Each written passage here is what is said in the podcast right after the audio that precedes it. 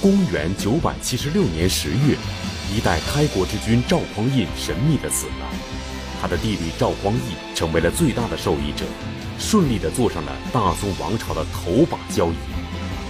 人们不免对赵匡胤产生了怀疑：赵光义和赵匡胤之死有没有关系？史书上关于赵匡胤死亡的真相留下了哪些蛛丝马迹？敬请关注系列节目。王立群读宋史第一部，宋太祖第三十三集，非常事件。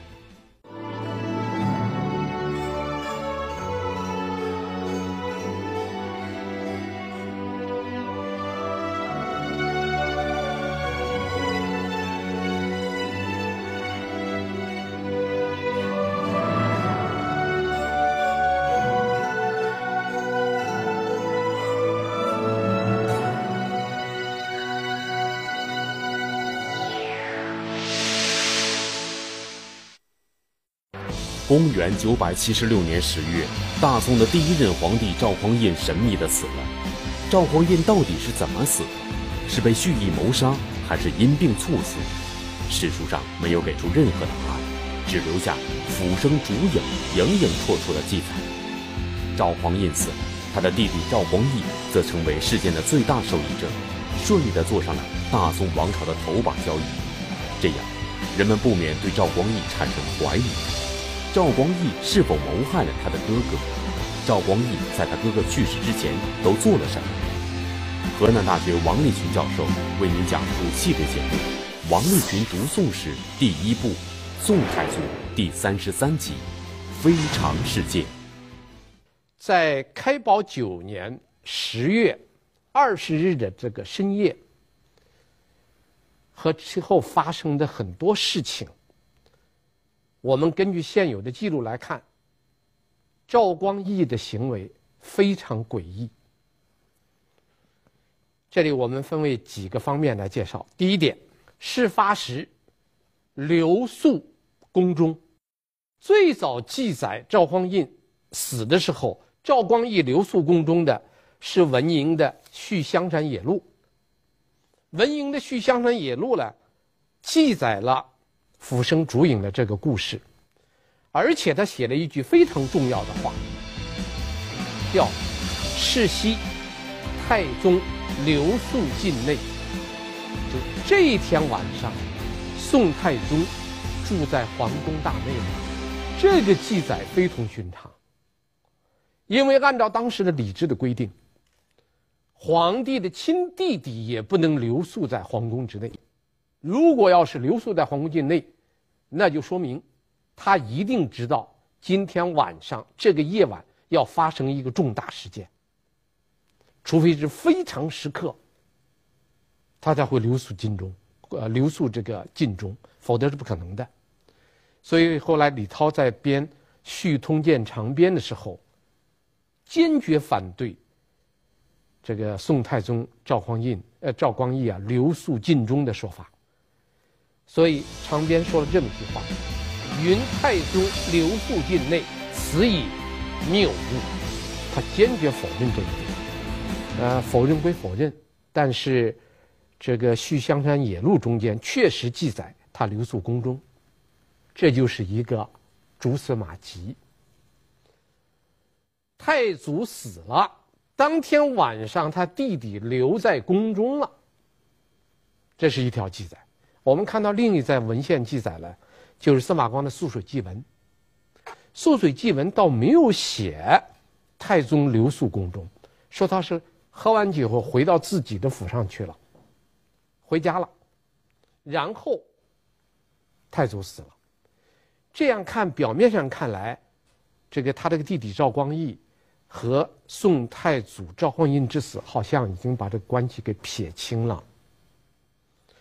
但是从刑侦学的理论来看，还撇不清，为什么呢？你毕竟是最后一个见到死者的人，是吧？赵匡胤当天晚上和你喝完酒以后，你走了，他死了，你是最后一个和他喝酒的人，你是最后一个见到他的人。你走以后，他死了，你说你能脱清关系吗？这是第一点。那么事件发生之中呢，事发中言谈举止前后反差很大。就这事件中间，赵光义前后的举止反差很大，因为当有人就是那个宦官王继恩跑到他的府上去告诉他，说太子皇帝死了。赵光义的反应是什么？不敢进宫，迟疑，说是要跟家人商量。商量了好长时间不出来，后来还是那一个王继恩催着他，说：“你要再不去，去的晚了，别人进去了，占着位儿了，你没机会了。”他这才慌慌匆匆忙忙进去。进去以后，他表现的非常冷静。那个宋皇后一见他来，大吃一惊啊！前面得到消息之前表现的那么犹豫，后边进入宫中以后。见到了这个宋皇后，她表现的那么冷静，这个反差太大了。啊，这个反差太大了。要么他前面是真的，那说明他心虚；要么后面是真的，他前面是装的。他前后总有一个是真的，不可能两个都是真的。这是第二点，第三点。改元不逾年，什么叫改元呢？改年号，因为这一年是开宝九年，按照礼制的规定，老皇帝去世以后，新皇帝登基，往往是在第二年才改年号。为什么第二年改年号呢？他头年不改，是为了表示对先帝的哀悼敬重，所以他不改年号。而宋太宗赵光义是怎么做的呢？十月二十号的深夜，他哥哥死了。然后二十一号，赵光义就继位。两个月以后，到了十二月二十二号，十二月二十二号，你想想，离十二月的月底还剩个七八天、八九天的时间。他竟然突然宣布改年，改成太平兴国。这个年号改的太急了，太急了，让人就觉得不正常了。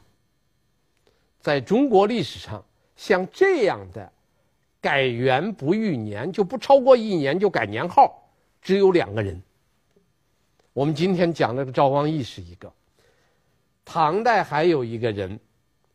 就是唐肃宗李亨。唐肃宗李亨是怎么即位的呢？安史之乱，唐玄宗带着杨贵妃出逃往蜀地去，走到马尾发生事变，然后杨贵妃被缢杀。唐肃宗李亨跟着他走着走，他就开小差了，他跑到甘肃灵武继位，他当皇帝了，然后就尊他的父亲。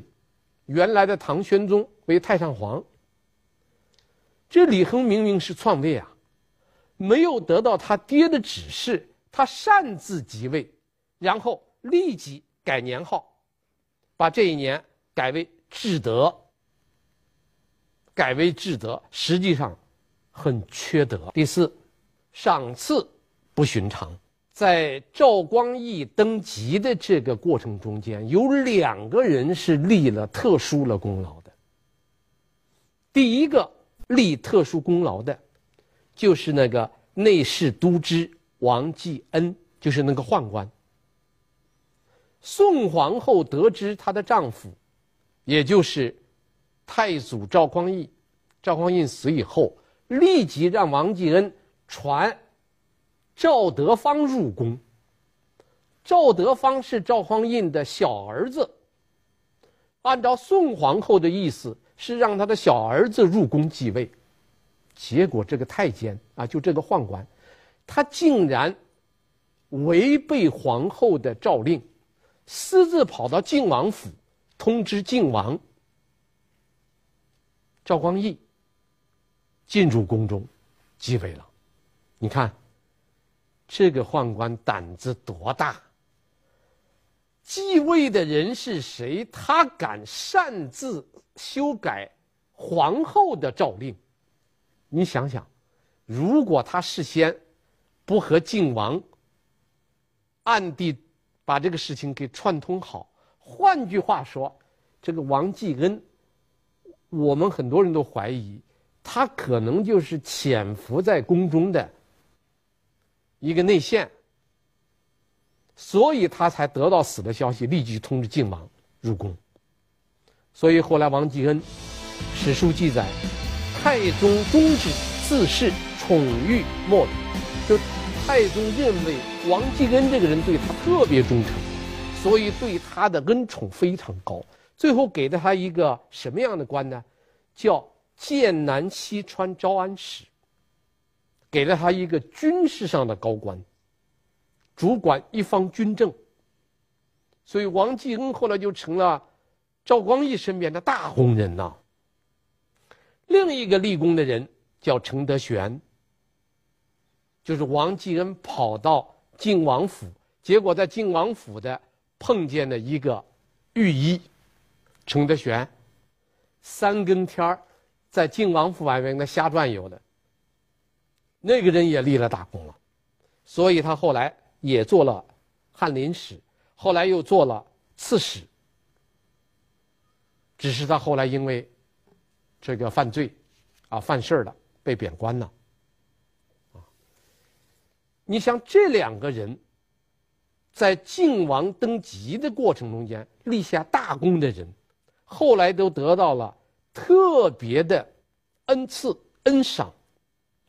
那可见赵光义的登基。一个王继恩这个宦官，一个程德玄这个医官，这个一个宦官一个医官，这两个人发挥了很大的作用。啊，那这当然就留下来了疑问呐。按说这个老皇帝去世，新皇帝继位，他是有一道程序的，这个他。这不可能叫一个宦官一个医官，这两个人就能左右着谁来继位，所以这问问题就比较大了。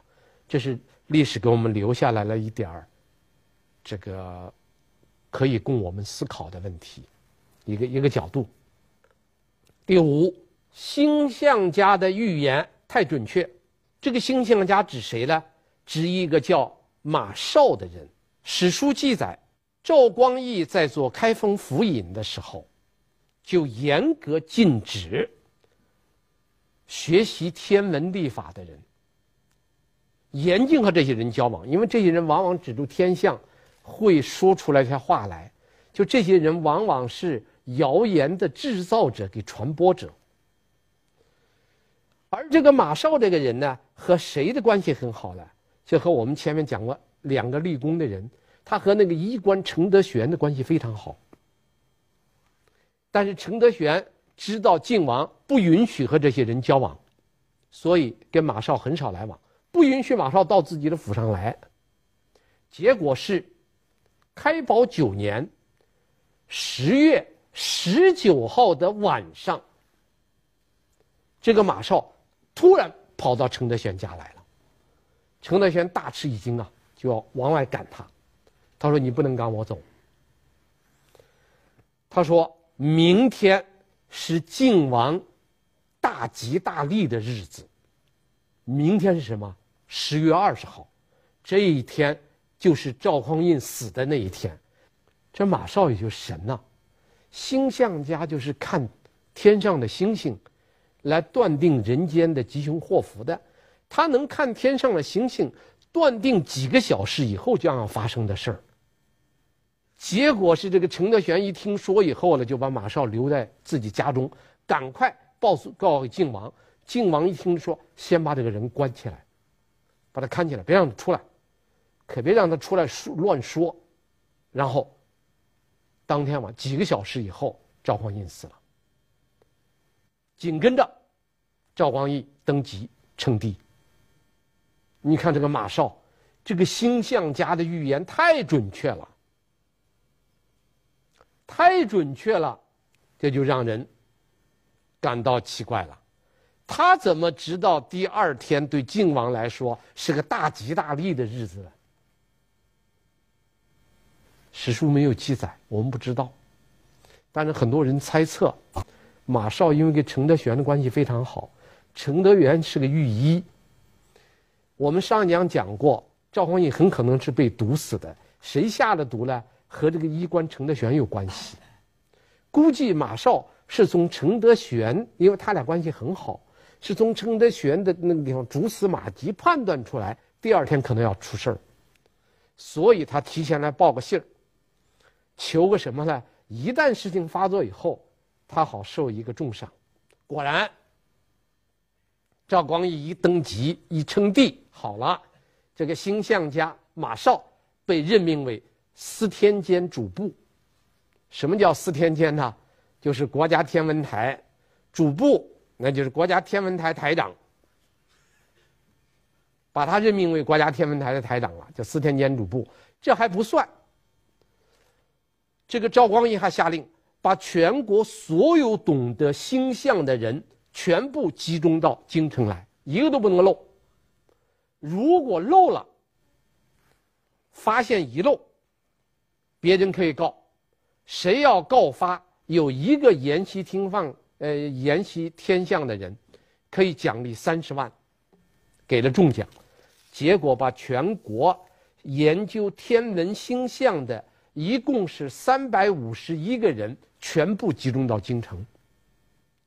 然后经过选择，六十八个人进入国家天文台，叫司天监工作。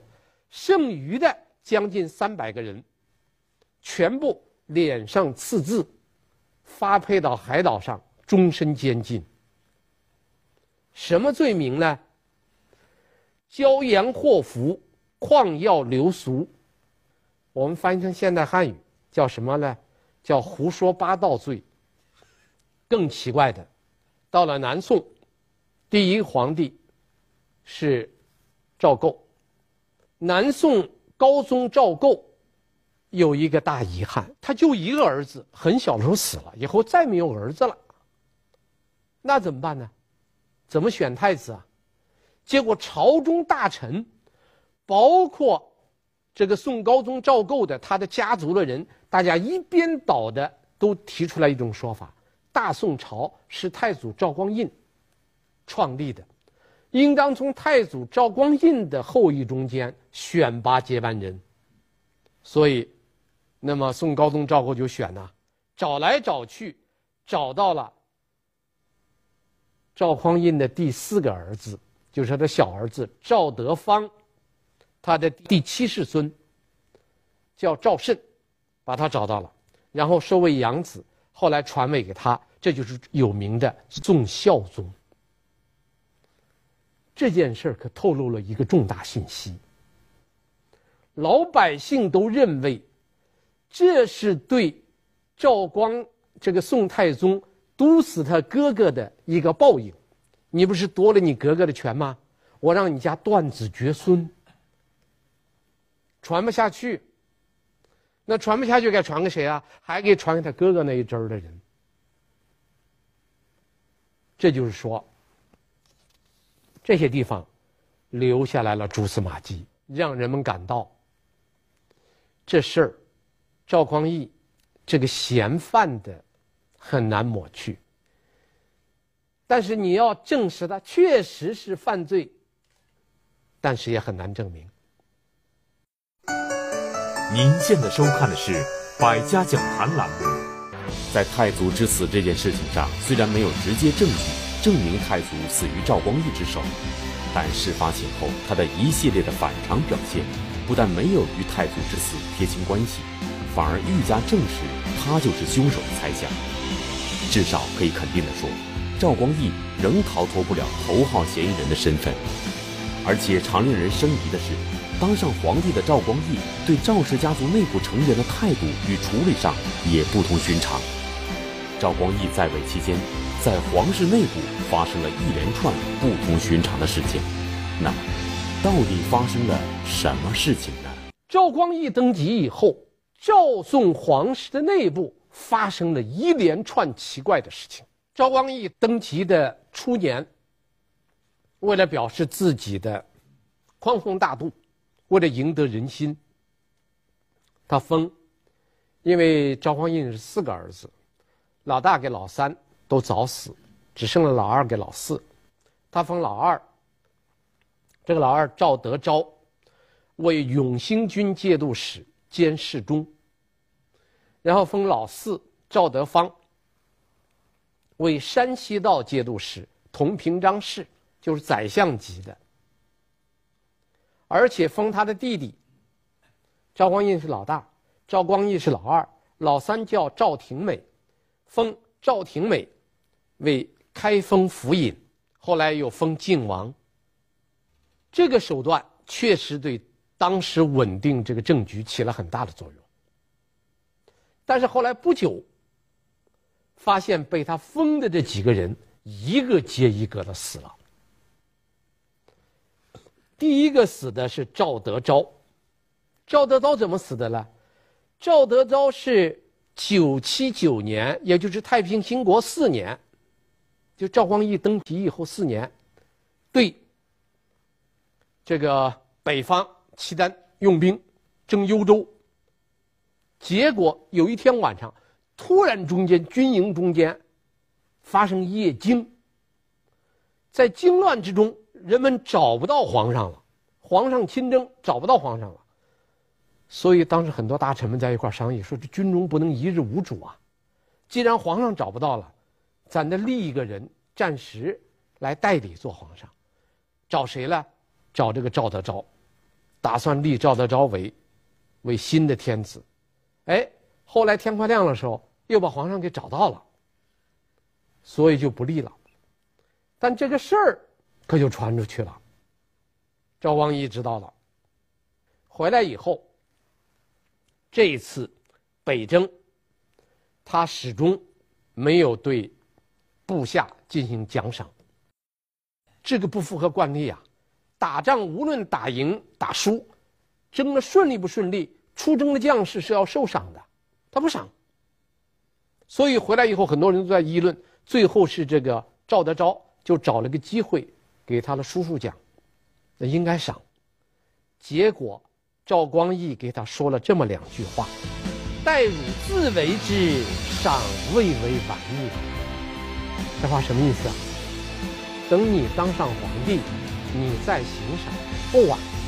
结果赵德昭一看他叔叔这么猜忌他，结果赵德昭立即自杀而死。赵德昭是自杀死的。为什么自杀了？是他叔叔的一句话，就赵光、赵光义的一句话：“等你当上皇上再赏，不急。我当皇上了，你急啥了？你怎么急着要赏赏这个赏那个？”一句话送了赵德昭的命。因为赵德昭受怀疑，他没有办法表明自己的心急，他只能以死明志。而这个。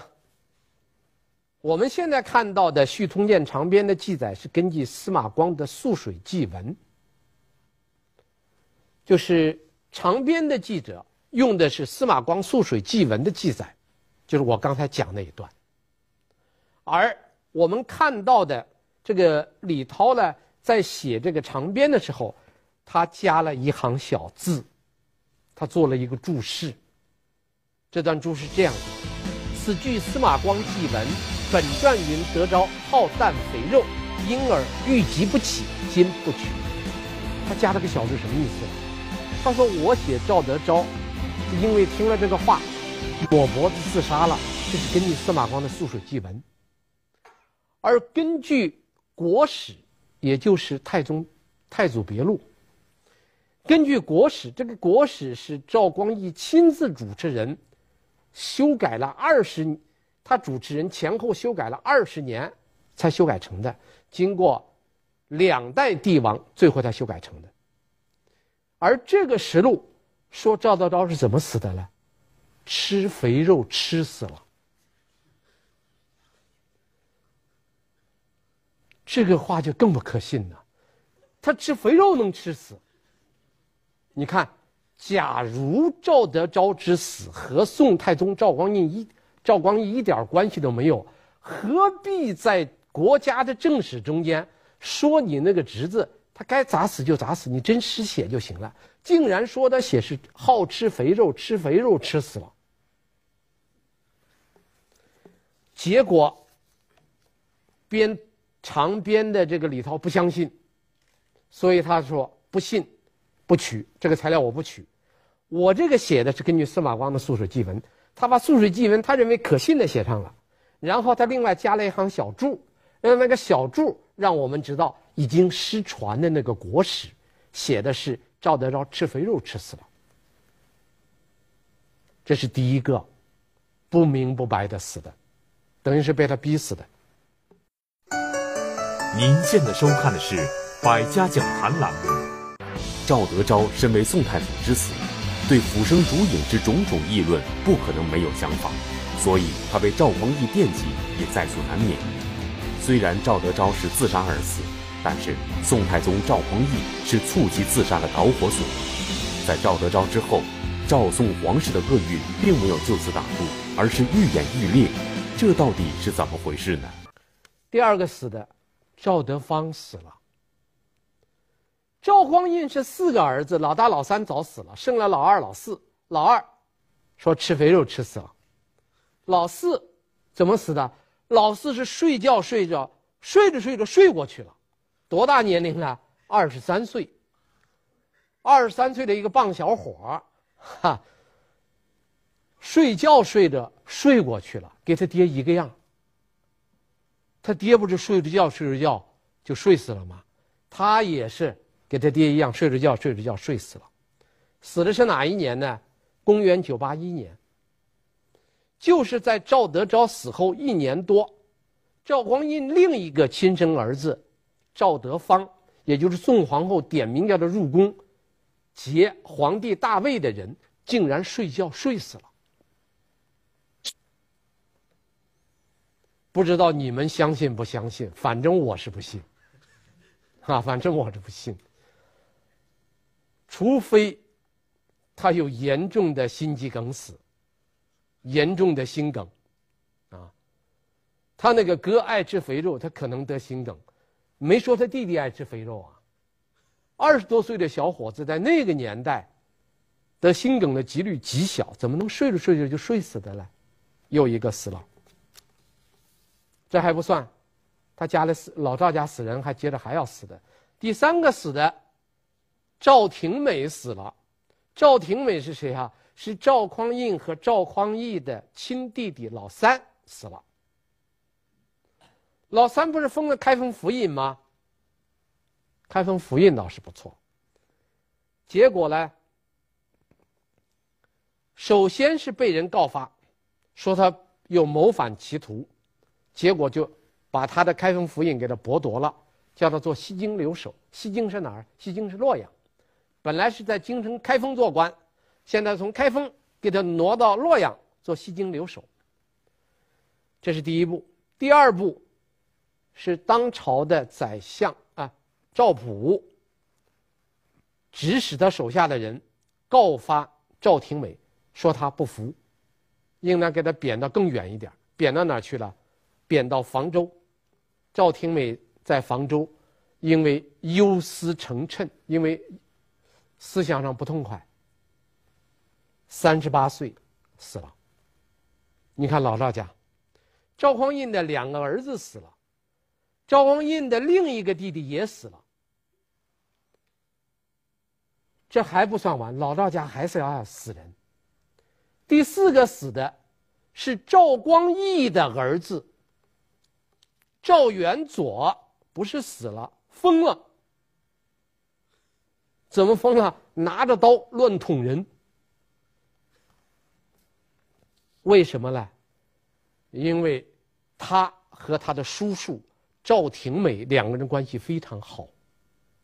他俩人关系非常好，因为这两个人关系非常好，所以当他的叔叔被贬到外地的时候，他挺身而出为他叔叔讲情，亲自为他叔叔讲情。结果没有被采纳，所以最后，这个赵光义的这个儿子，这个赵元佐，就发生了一个哦，这个突发事件，拿着刀去捅那个宦官，疯了，太奇怪了。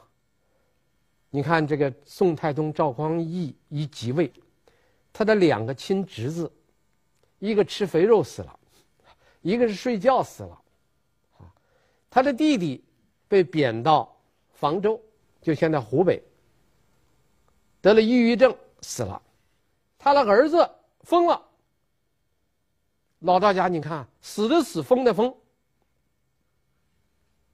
实际上，赵廷因为赵廷美和他的儿子的关系非常密切，因为关系密切，替他叔叔说情，很可能是赵元佐知道了他爹。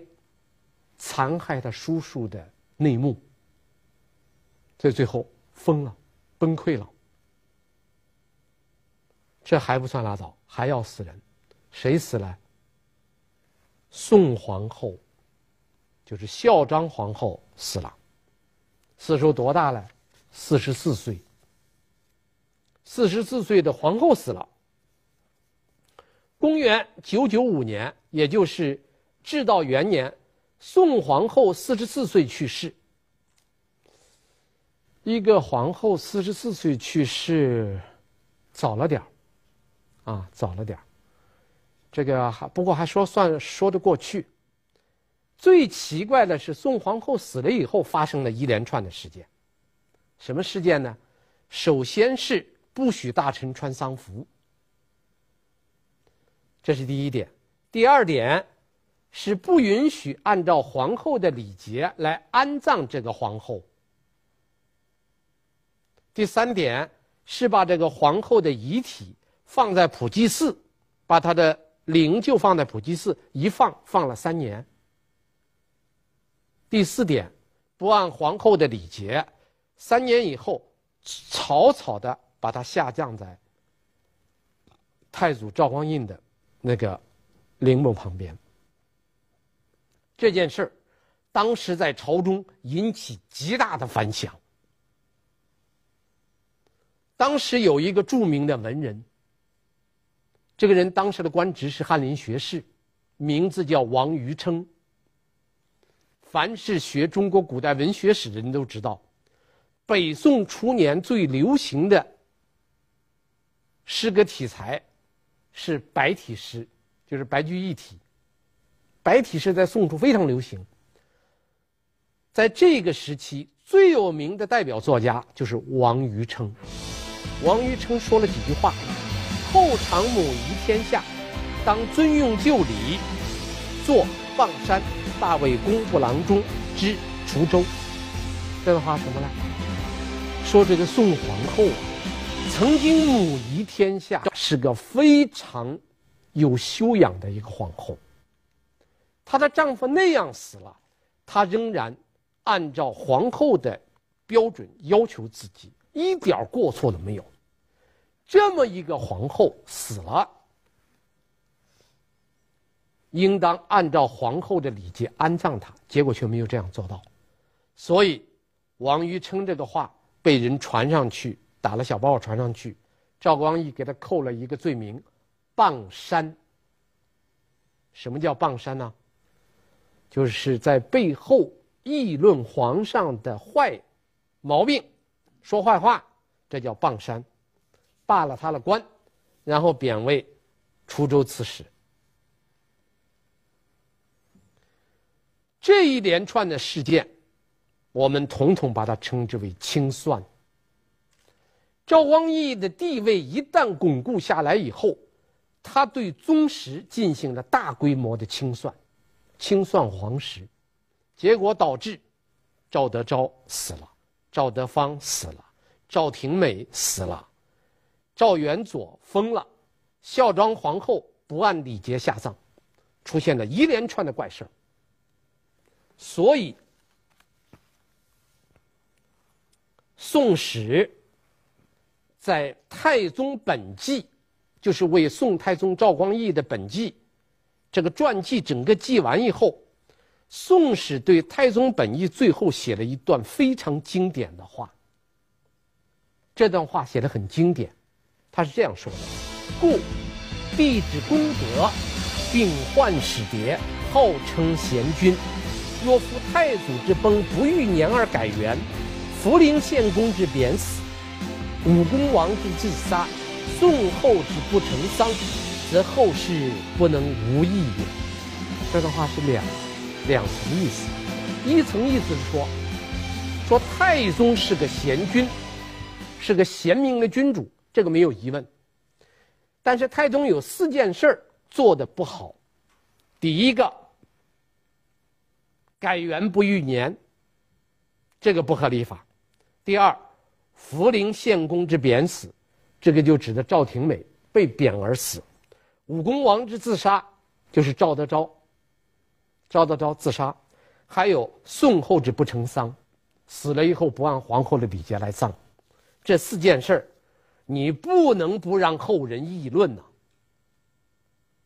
你看《宋史》的这个《太宗本纪》最后这段话，给宋太宗做了个总结：第一，是个贤君；第二，有四点过错，不能不是后人的谴责。这就是历史给我们留下了那些蛛丝马迹，啊，这些蛛丝马迹我们不能给他定罪，但是至少说明他这个嫌疑。不能排除，所以对于赵光义来说，他有两个问难题摆在他面前：第一，要和他哥哥之死撇清关系；第二，要证明自己继位的合法性。这两个问题又是揪到一块儿的，那么他怎么来解决这个问题的呢？请看下集，匪夷所思。谢谢大家。在中国历史上，皇位的继承一般都遵循嫡长子继承制的原则。而在北宋，赵匡胤之后，他有不止一个儿子，而且都已成年，都有继承王位的条件。但是，继承他帝位的却是他的弟弟赵光义。那么，赵光义是不是大宋皇室指定的继承人？赵光义的身份继承王位是否合法？敬请关注系列节目《王立群读宋史》第一部《宋太祖》第三十四集，匪夷所思。